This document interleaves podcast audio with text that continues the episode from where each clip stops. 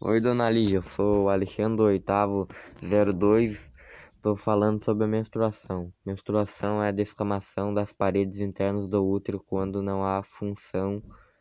Fundação essa de descamação faz parte do ciclo reprodutivo da mulher e acontece todo mês.